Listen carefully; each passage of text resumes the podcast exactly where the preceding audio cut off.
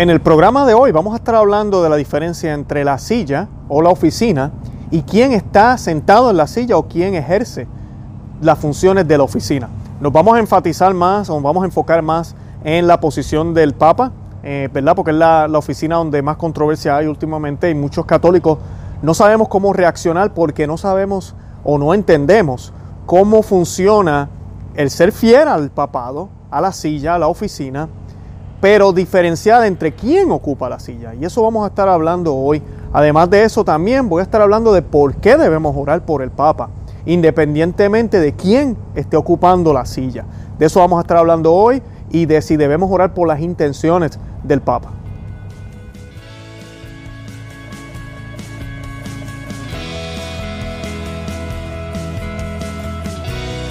Bienvenidos a Conoce, Ama, Vive tu Fe. Este es el programa donde compartimos el Evangelio y profundizamos en las bellezas y riquezas de nuestra fe católica.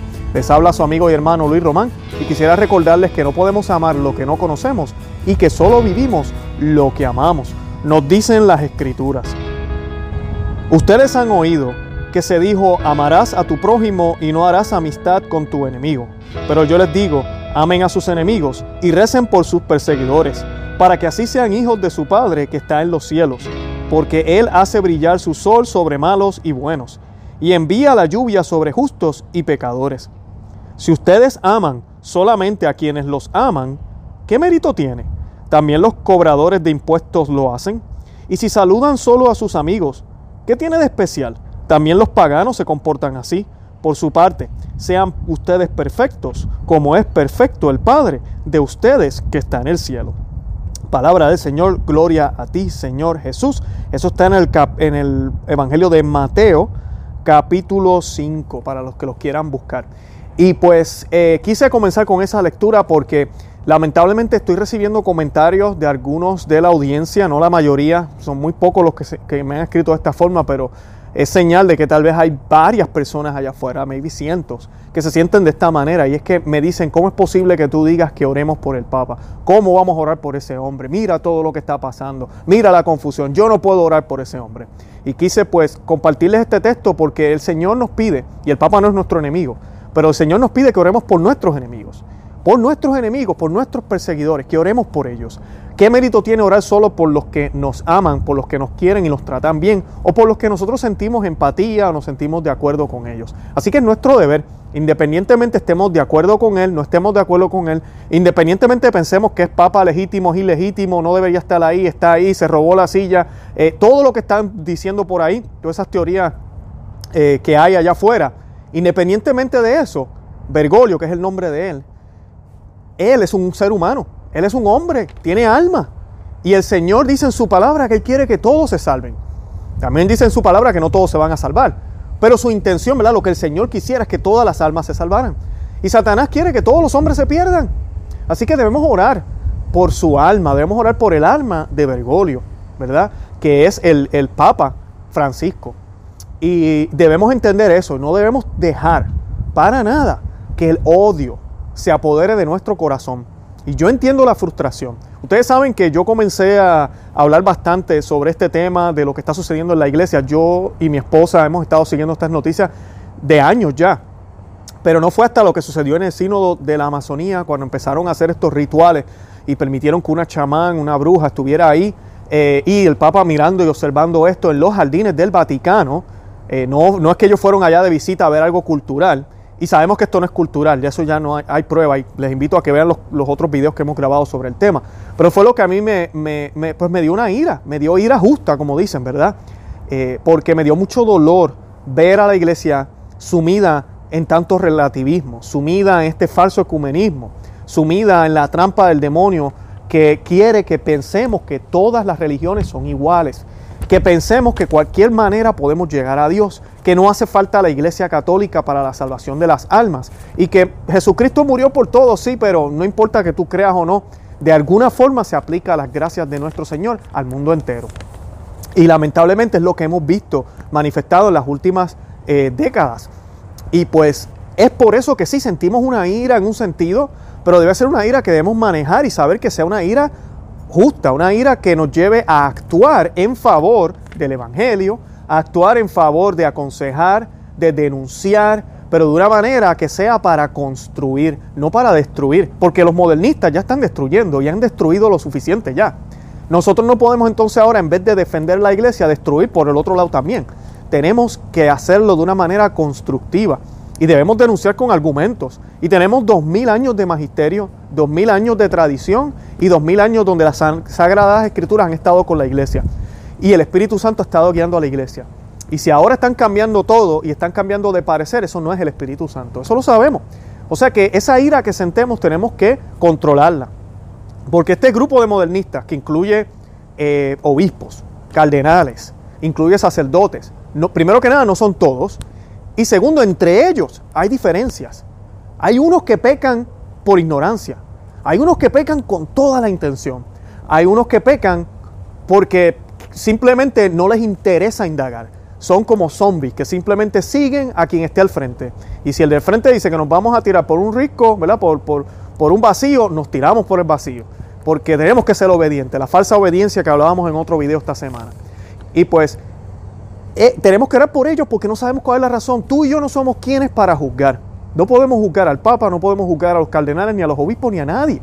Cuando nosotros presentamos las noticias aquí, se los he dicho ya muchísimas veces, es para informarnos y es para que veamos y sepamos la realidad de la iglesia.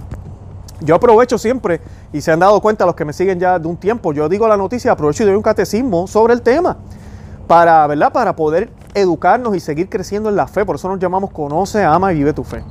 Pero nosotros estamos llamados a amar. Antes que todo es amar. Y tenemos que amar a nuestros enemigos, nos dice el Señor. O sea que tenemos que orar por estos individuos que están mal para que ojalá el Señor se apiade de ellos, para que ojalá se conviertan. Y muchas personas me dicen, pero es que el Papa, ese hombre no se va a convertir nunca. ¡Wow! Esa es la fe que tenemos en Cristo. Hay historias y pronto vamos a hacer otros videos sobre eh, papas que han habido conflictos. Nosotros hicimos uno sobre el Papa Honorios, ¿ok? Y les voy a colocar el enlace para que lo vean. Cómo este Papa, después de fallecido, fue declarado anatema por unas cartas que, que él envió.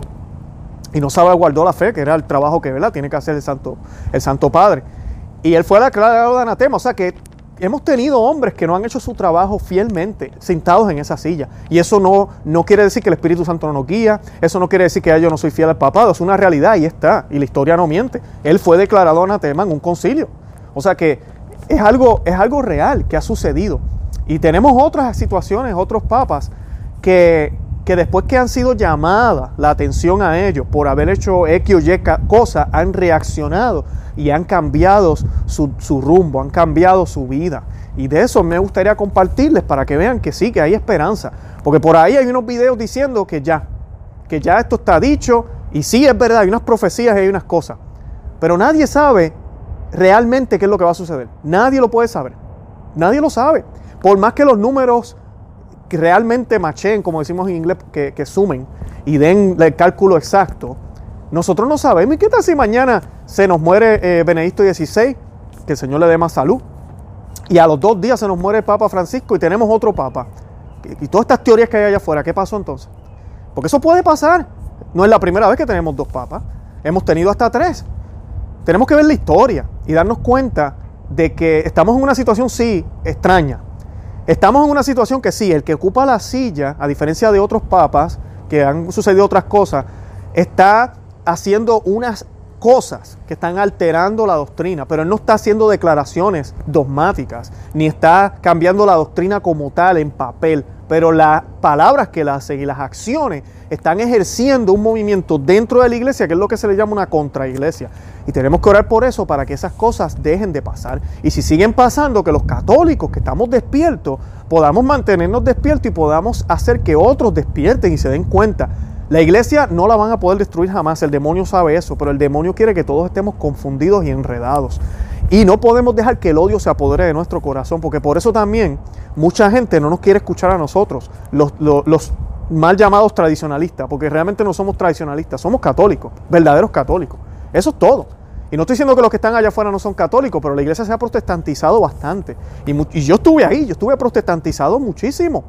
Y uno va despertando y dándose cuenta, espérate, esto no es lo que se supone que yo haga, esto no tiene sentido, esto no cuadra con esto. Y uno va aprendiendo y el Señor va guiando a uno, pero tenemos que ser sumisos y humildes de corazón. Y debemos orar por el Papa. No tenga duda de eso, le acabo de leer la palabra de Dios. Oren por sus enemigos, dice el Señor. Así que, que no te dé pereza, ora por él. Aquí les estoy colocando también el enlace de por qué debemos orar por las intenciones del Papa. Y mucha gente dice, pero es que las intenciones del Papa son malas, ¿cómo yo voy a orar por ellas? Bueno, las intenciones del Papa, cuando hablamos de eso, primero que nada usted ora por su mamá. Usted dice, yo voy a orar por las intenciones de mi mamá, por ejemplo. Yo no sé cuáles son las intenciones de mi mamá, pero si yo confío en Dios, yo sé que Dios no va a conceder algo o no va a permitir algo que sea malo. ¿Verdad? En ese sentido, las intenciones de Él. Yo pido por las cosas que son en acordes con, con, con Dios. Yo no puedo pedirle a Dios, Dios, por favor, hazme más asesino. El Señor no va a concederme eso jamás. El Señor concede lo que sabe que es bueno para mí. O sea que cuando decimos queremos orar por las intenciones del Papa, pues mira, estamos orando porque esas intenciones sean en acorde a la Escritura, sean en acorde a lo que el Señor quiere y que ojalá cambien si es que son malas. Pero también hay otras razones detrás de esto, porque como ustedes saben, cuando rezamos el Santo Rosario se nos dan indulgencias y las indulgencias requieren que oremos por las intenciones del Papa, que oremos por el sumo pontífice. Y en ese video yo explico qué significa eso, qué nos enseña la tradición, así que les invito a que lo vean también. Bueno, lo que sí quería hablarle de la silla, para que aprendamos a diferenciar entre la silla y quién la ocupa. Yo soy gerente eh, de envío, de distribución, yo trabajo en un centro de distribución, eh, como dirían por ahí, soy jefe, y estoy a cargo de una operación que recibe mercancía, eh, la guarda también la tiene que rotar adecuadamente y la envía a diferentes países, a diferentes lugares, ¿verdad? Ese es mi trabajo. La silla que yo ocupo, cuando yo expliqué el trabajo, tenía una descripción y decía qué yo tenía que hacer para hacer ese trabajo. Yo voy a una entrevista y le demuestro a la empresa que yo puedo ejercer ese trabajo. El trabajo me es dado, ¿verdad? Me dan la plaza, me dan el trabajo, obtengo el título. Voy y me siento en la silla, estoy en la oficina. Y ahí tengo que ejercer lo que la silla dice que soy, que soy gerente de almacén, gerente de distribución de ese lugar. Y eso envuelve unas tareas que tengo que hacer. Hay unas reglas también que aseguran que yo pueda hacer eso. Hay unas herramientas, hay un equipo de trabajo que trabaja conmigo, todo eso. Ahora, cuando yo estoy en esa silla, yo tengo decisiones que puedo hacer. Yo puedo decidir hacer lo que la silla establece o yo puedo hacer mi propia agenda. Cuando eso sucede, si yo empiezo a hacer mi propia agenda, en vez de encargarme de recibir el inventario, ahora yo me quiero encargar también de, hacer negocios con otras empresas, aunque eso la empresa nunca lo ha hecho en, el sentido de la distribución, o yo quiero comenzar a abrir una tienda de ropa dentro del centro de distribución y, para eso no fue lo que me pagaron, y comienzo a hacer eso, entonces empiezan a haber fricciones y problemas. Empieza a haber confusión porque entonces la figura mía no es lo que la silla establece, yo estoy haciendo otra cosa. Ahora, por yo hacer eso, yo dejo de ser el gerente de distribución. No, yo sigo siendo el gerente de distribución.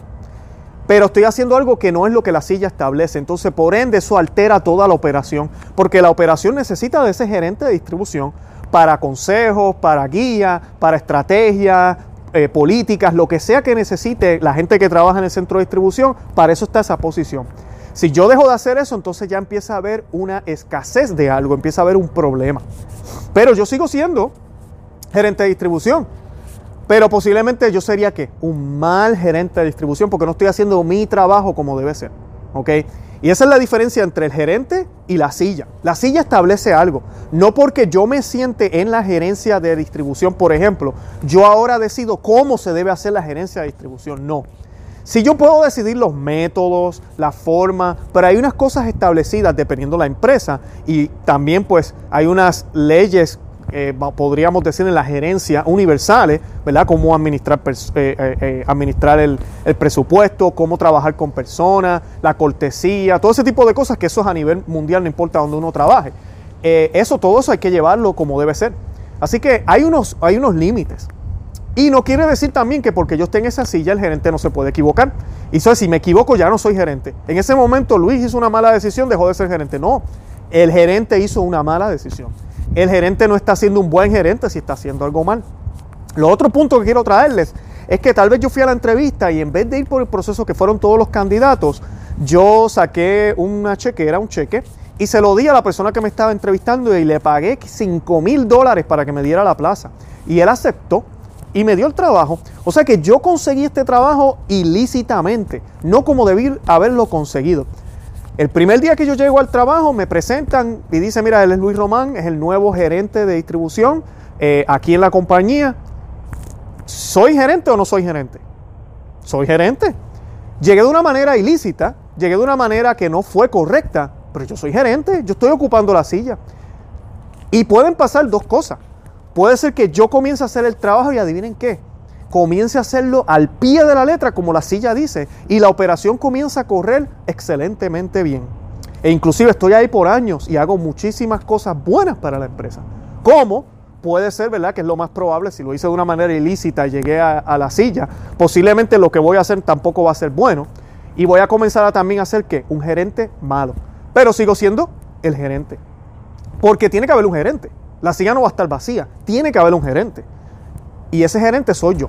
Bueno o malo, haya llegado de una manera correcta o incorrecta, sigo siendo el gerente. Les doy este ejemplo porque lo mismo sucede con el papado, sucede con los obispos, sucede con los cardenales, sucede con el gobierno. Por ejemplo, en cualquier eh, país, por lo menos en Puerto Rico, los legisladores se le llama el honorable eh, fulano de tal, o el honorable alcalde o alcaldesa del pueblo. ¿Y por qué se le llama así? Por la silla que ocupa. No por la persona. La persona puede ser el ladrón más grande del mundo o una persona que es arrogante, pero el puesto, la silla, es un puesto honorable porque es el, el, alcalde, porque es el senador que nos representa y eso merece un respeto. Lo mismo sucede con el Santo Padre. Ese es el título que se le da a cualquiera que ocupe la silla de San Pedro. No porque sea santo, ni por sus propios méritos, sino por la silla que ocupa. O se le dice el sumo pontífice. El pontífice viene, ¿verdad?, ya más de los romanos. Eh, inclusive la palabra pontífice aparece en la Biblia, mencionada para los emperadores que no eran nada de cristianos. Y, pero nosotros la adoptamos porque el reinado de Roma, ¿verdad? Profecía en el, en el libro de Daniel, fue, le fue entregado a los santos, como dice Apocalipsis, como profetizó Daniel. Y por eso la iglesia tenía que estar en Roma. Eso es tema para otro día. Pero de ahí sale el término de pontífice. Y, y, el, y la silla que, que ocupa, esa silla que tiene el alcalde, tiene también unas tareas y se supone que ese alcalde las haga. Sabemos muy bien en nuestros países que muchas veces el alcalde no hace un buen trabajo, es un mal alcalde. Y vienen las elecciones y ¿qué hacemos? No votamos por él, no le damos el voto. O un gobernador, o aquí en los Estados Unidos con el presidente, por ejemplo. La silla del presidente tiene unos deberes, tiene unos límites también y tiene unas obligaciones que hacer. Independientemente del tipo de persona que esté ahí, se le llama el señor presidente o la, la, presidenta, si tenemos una presidenta en un futuro. O sea que se le llama de esa manera porque ese es el título de la silla. Me caiga bien el hombre o no. Aquí cuando ganó hace poquito Donald Trump, muchas personas estaban enojados por, por lo que sucedió y no querían que hubiese ganado él. Y mucha gente decía, no, no es mi presidente. Pues mire, mi hermano, usted está viviendo en una burbuja. Él es el presidente, llegó ahí y, y está haciendo leyes, te, nos caiga bien o no, ahí está. En los próximos cuatro años vendrán otras elecciones, entonces pues si no nos cae bien lo sacamos, ¿verdad? A través de nuestros votos. So, lo mismo sucede con el Papa y con los cardenales y los obispos. A mí me da gracia cuando la gente me dice, no, es que él no es Papa. Pues así cualquiera, entonces, entonces no tenemos problemas ya. No tenemos problemas. Entonces, ¿para qué hacer estos videos? Porque es que no tenemos Papa. So, ¿Qué importa lo que él diga? Pues sí importa, porque ese que tú dices que no es Papa, las palabras están haciendo un impacto grandísimo en el mundo católico y en el mundo entero y está haciendo confundir a muchas personas con, la ambigüedad con la que él habla, se expresa, ¿verdad? Y lo que él ha estado haciendo, la agenda que hay detrás. Les invito a que vean los videos de nosotros, cómo teológicamente mostramos el, el, contraste entre lo que se está predicando hoy, lo que se predicaba antes y lo que nos dice las Sagradas Escrituras, el magisterio y la tradición de nuestra Santa Iglesia Católica. Y sí, tenemos un hombre ahí, y como mencioné ahorita, independientemente que haya llegado ilegalmente, eh, de una manera injusta o que sea un hombre que no está adecuado para el trabajo o la razón que queramos colocar, Él es el Papa. Él es el Papa. No tenemos de otra. Él es el Papa. Y tenemos un Papa de mérito, que es Benedicto XVI, que el Señor lo proteja y lo bendiga y que ojalá viva muchísimos años más y también debemos orar por él. La diferencia entre la silla y el hombre que la ocupa, tenemos que diferenciarla, porque entonces yo puedo ser fiel al papado, yo puedo ser fiel a la Iglesia Católica, fiel a mi sacerdote, sin que necesariamente yo tenga que estar de acuerdo en todo lo que él dice. Así de sencillo. Yo puedo ser fiel a mi jefe, al gerente de la planta, sin tener que estar de acuerdo con él. Porque yo reconozco el puesto que él ocupa y reconozco la silla que él ocupa y no paso de mis límites al límite de él. Yo no le paso por encima, como decimos en Puerto Rico, a él porque reconozco el lugar y el puesto que él tiene. Por eso cuando nosotros hablamos aquí de los cardenales y los obispos, lo tenemos que hacer con mucha cautela y prudencia, porque esas personas están en un lugar en la iglesia y nosotros estamos en otro. Canónicamente nosotros tenemos todo el derecho de hablar, hicimos ya un video sobre eso esta semana, de si podemos denunciar y hablar, y Santo Tomás de Aquino en la Suma Teológica y la Sagrada Escritura nos muestran que sí, que tenemos todo el derecho de denunciar y hablar cuando la fe está siendo atacada o está siendo mal interpretada o hay confusión sobre temas de fe. Esa es nuestra obligación como cristianos católicos. Tenemos toda la obligación. Pero yo no tengo el poder para decir que el Papa es un hereje. No puedo. Ahora sí tengo el poder para decir que lo que él está diciendo es herejía. Y ustedes dirán, pero Luis, eso es lo mismo. No, no es lo mismo. No lo es. Y no se trata de ser políticamente correcto, es que yo no tengo esa autoridad. No la tenemos. ¿Y quién soy yo para dar ese juicio? Yo soy un laico pero yo sí puedo demostrar y reconocer que está diciéndose que está mal. Por ejemplo, cuando él dijo que todas las religiones son permitidas por Dios, o lo, escribieron en el documento que él firmó, pues yo puedo explicar por qué eso está mal. Y ya. El futuro, cuando, ese, cuando él fallezca o no sé qué vaya a pasar, vendrá un concilio, vendrán los cardenales, colegio de cardenales, no sabemos, o nunca pasará, no sabemos. Entonces vendrá una declaración cuando miren el pontificado de Francisco y declararán lo que tendrán que declarar. Nosotros tenemos que resistir con fidelidad, diferenciando entre el hombre y la silla. Y hablando de la silla, la silla de San Pedro también tiene una descripción. Obviamente aquí no se hace una entrevista, pero se hizo, se hizo un conclave. Muchos dicen que ese conclave estuvo todo trampeado. Yo muchas de esas cosas las creo, muchas no. Eh, yo no estuve ahí, usted estuvo ahí, yo no sé. Pero lo que sí sucede es lo que, está, lo que estamos viendo. Él está sentado en la silla. Él está sentado en la silla y él debería ser súbdito a la silla. Y ese es el punto. Ahí donde está la humildad del pontificado, la humildad del gerente en mi caso, la humildad de cualquier puesto que usted ocupa en su vida. La humildad de ser padre, de ser madre, la humildad de ser hijo. Hay unas obligaciones y responsabilidades que yo debo de cumplir, me guste o no. Así es que yo muestro mi cristianismo. Si yo me subo en una silla y quiero hacerlo a mi manera, llevándole la contraria a los otros, y haciendo las cosas diferentes completamente. Y la gente me aplaude porque dice, ¡uh, qué revolucionario! Mira qué humildad. No, eso no es humildad. Eso es destruir lo que otros han hecho. Eso es destruir lo que la silla dice o lo que el puesto, eh, eh, para lo que el puesto existe. Y en el caso de la silla de San Pedro, eh, dice lo siguiente el Concilio Vaticano I. Primero dice, el Espíritu Santo no le fue prometido a los sucesores de Pedro a fin de que ellos propaguen una nueva doctrina revelada, sino que bajo la asistencia del Divino Espíritu pueden preservar incolume y explicar con toda fidelidad la revelación o depósito de la fe transmitido por los apóstoles. Eso es lo primero. O sea que la doctrina revelada no puede ser cambiada. Muchas personas en el mundo secular, porque no conocen el catolicismo, piensan que eso es la idea del Papa. El Papa puede llegar y cambiar todo. O sea que, llegó el Papa Francisco, ahora sí podemos tener mujeres sacerdotisas, ahora sí podemos tener eh, eh, diaconisas, ahora sí por fin los homosexuales van a ser aceptados en la iglesia. Todo eso es falso. La doctrina no se puede cambiar, ya está. Fue el depósito de fe que dejó Jesucristo en los apóstoles. No lo podemos cambiar. No nos gusta, pues no seamos católicos entonces, no sigamos a Cristo y vámonos para... Hay muchísimas opciones allá afuera. Así de sencillo. Y dice, por tanto el Papa no puede, ni mediante declaración dogmática ni ninguna otra, poner, quitar o modificar doctrinas de fe.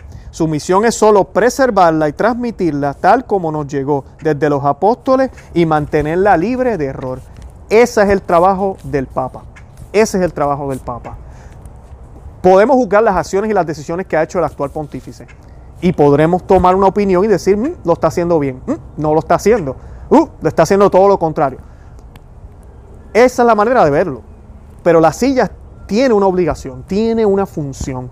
Y el hombre que la ocupa tiene un alma, ¿ok? Y tiene una obligación de humildad y de sumisión a la iglesia y a esa silla si la está ocupando. O sea que son dos cosas distintas. ¿Por qué digo esto? Porque el hecho de que uno haga una denuncia sobre el Papa no significa que yo no creo en el papado y no quiero ser católico, para nada.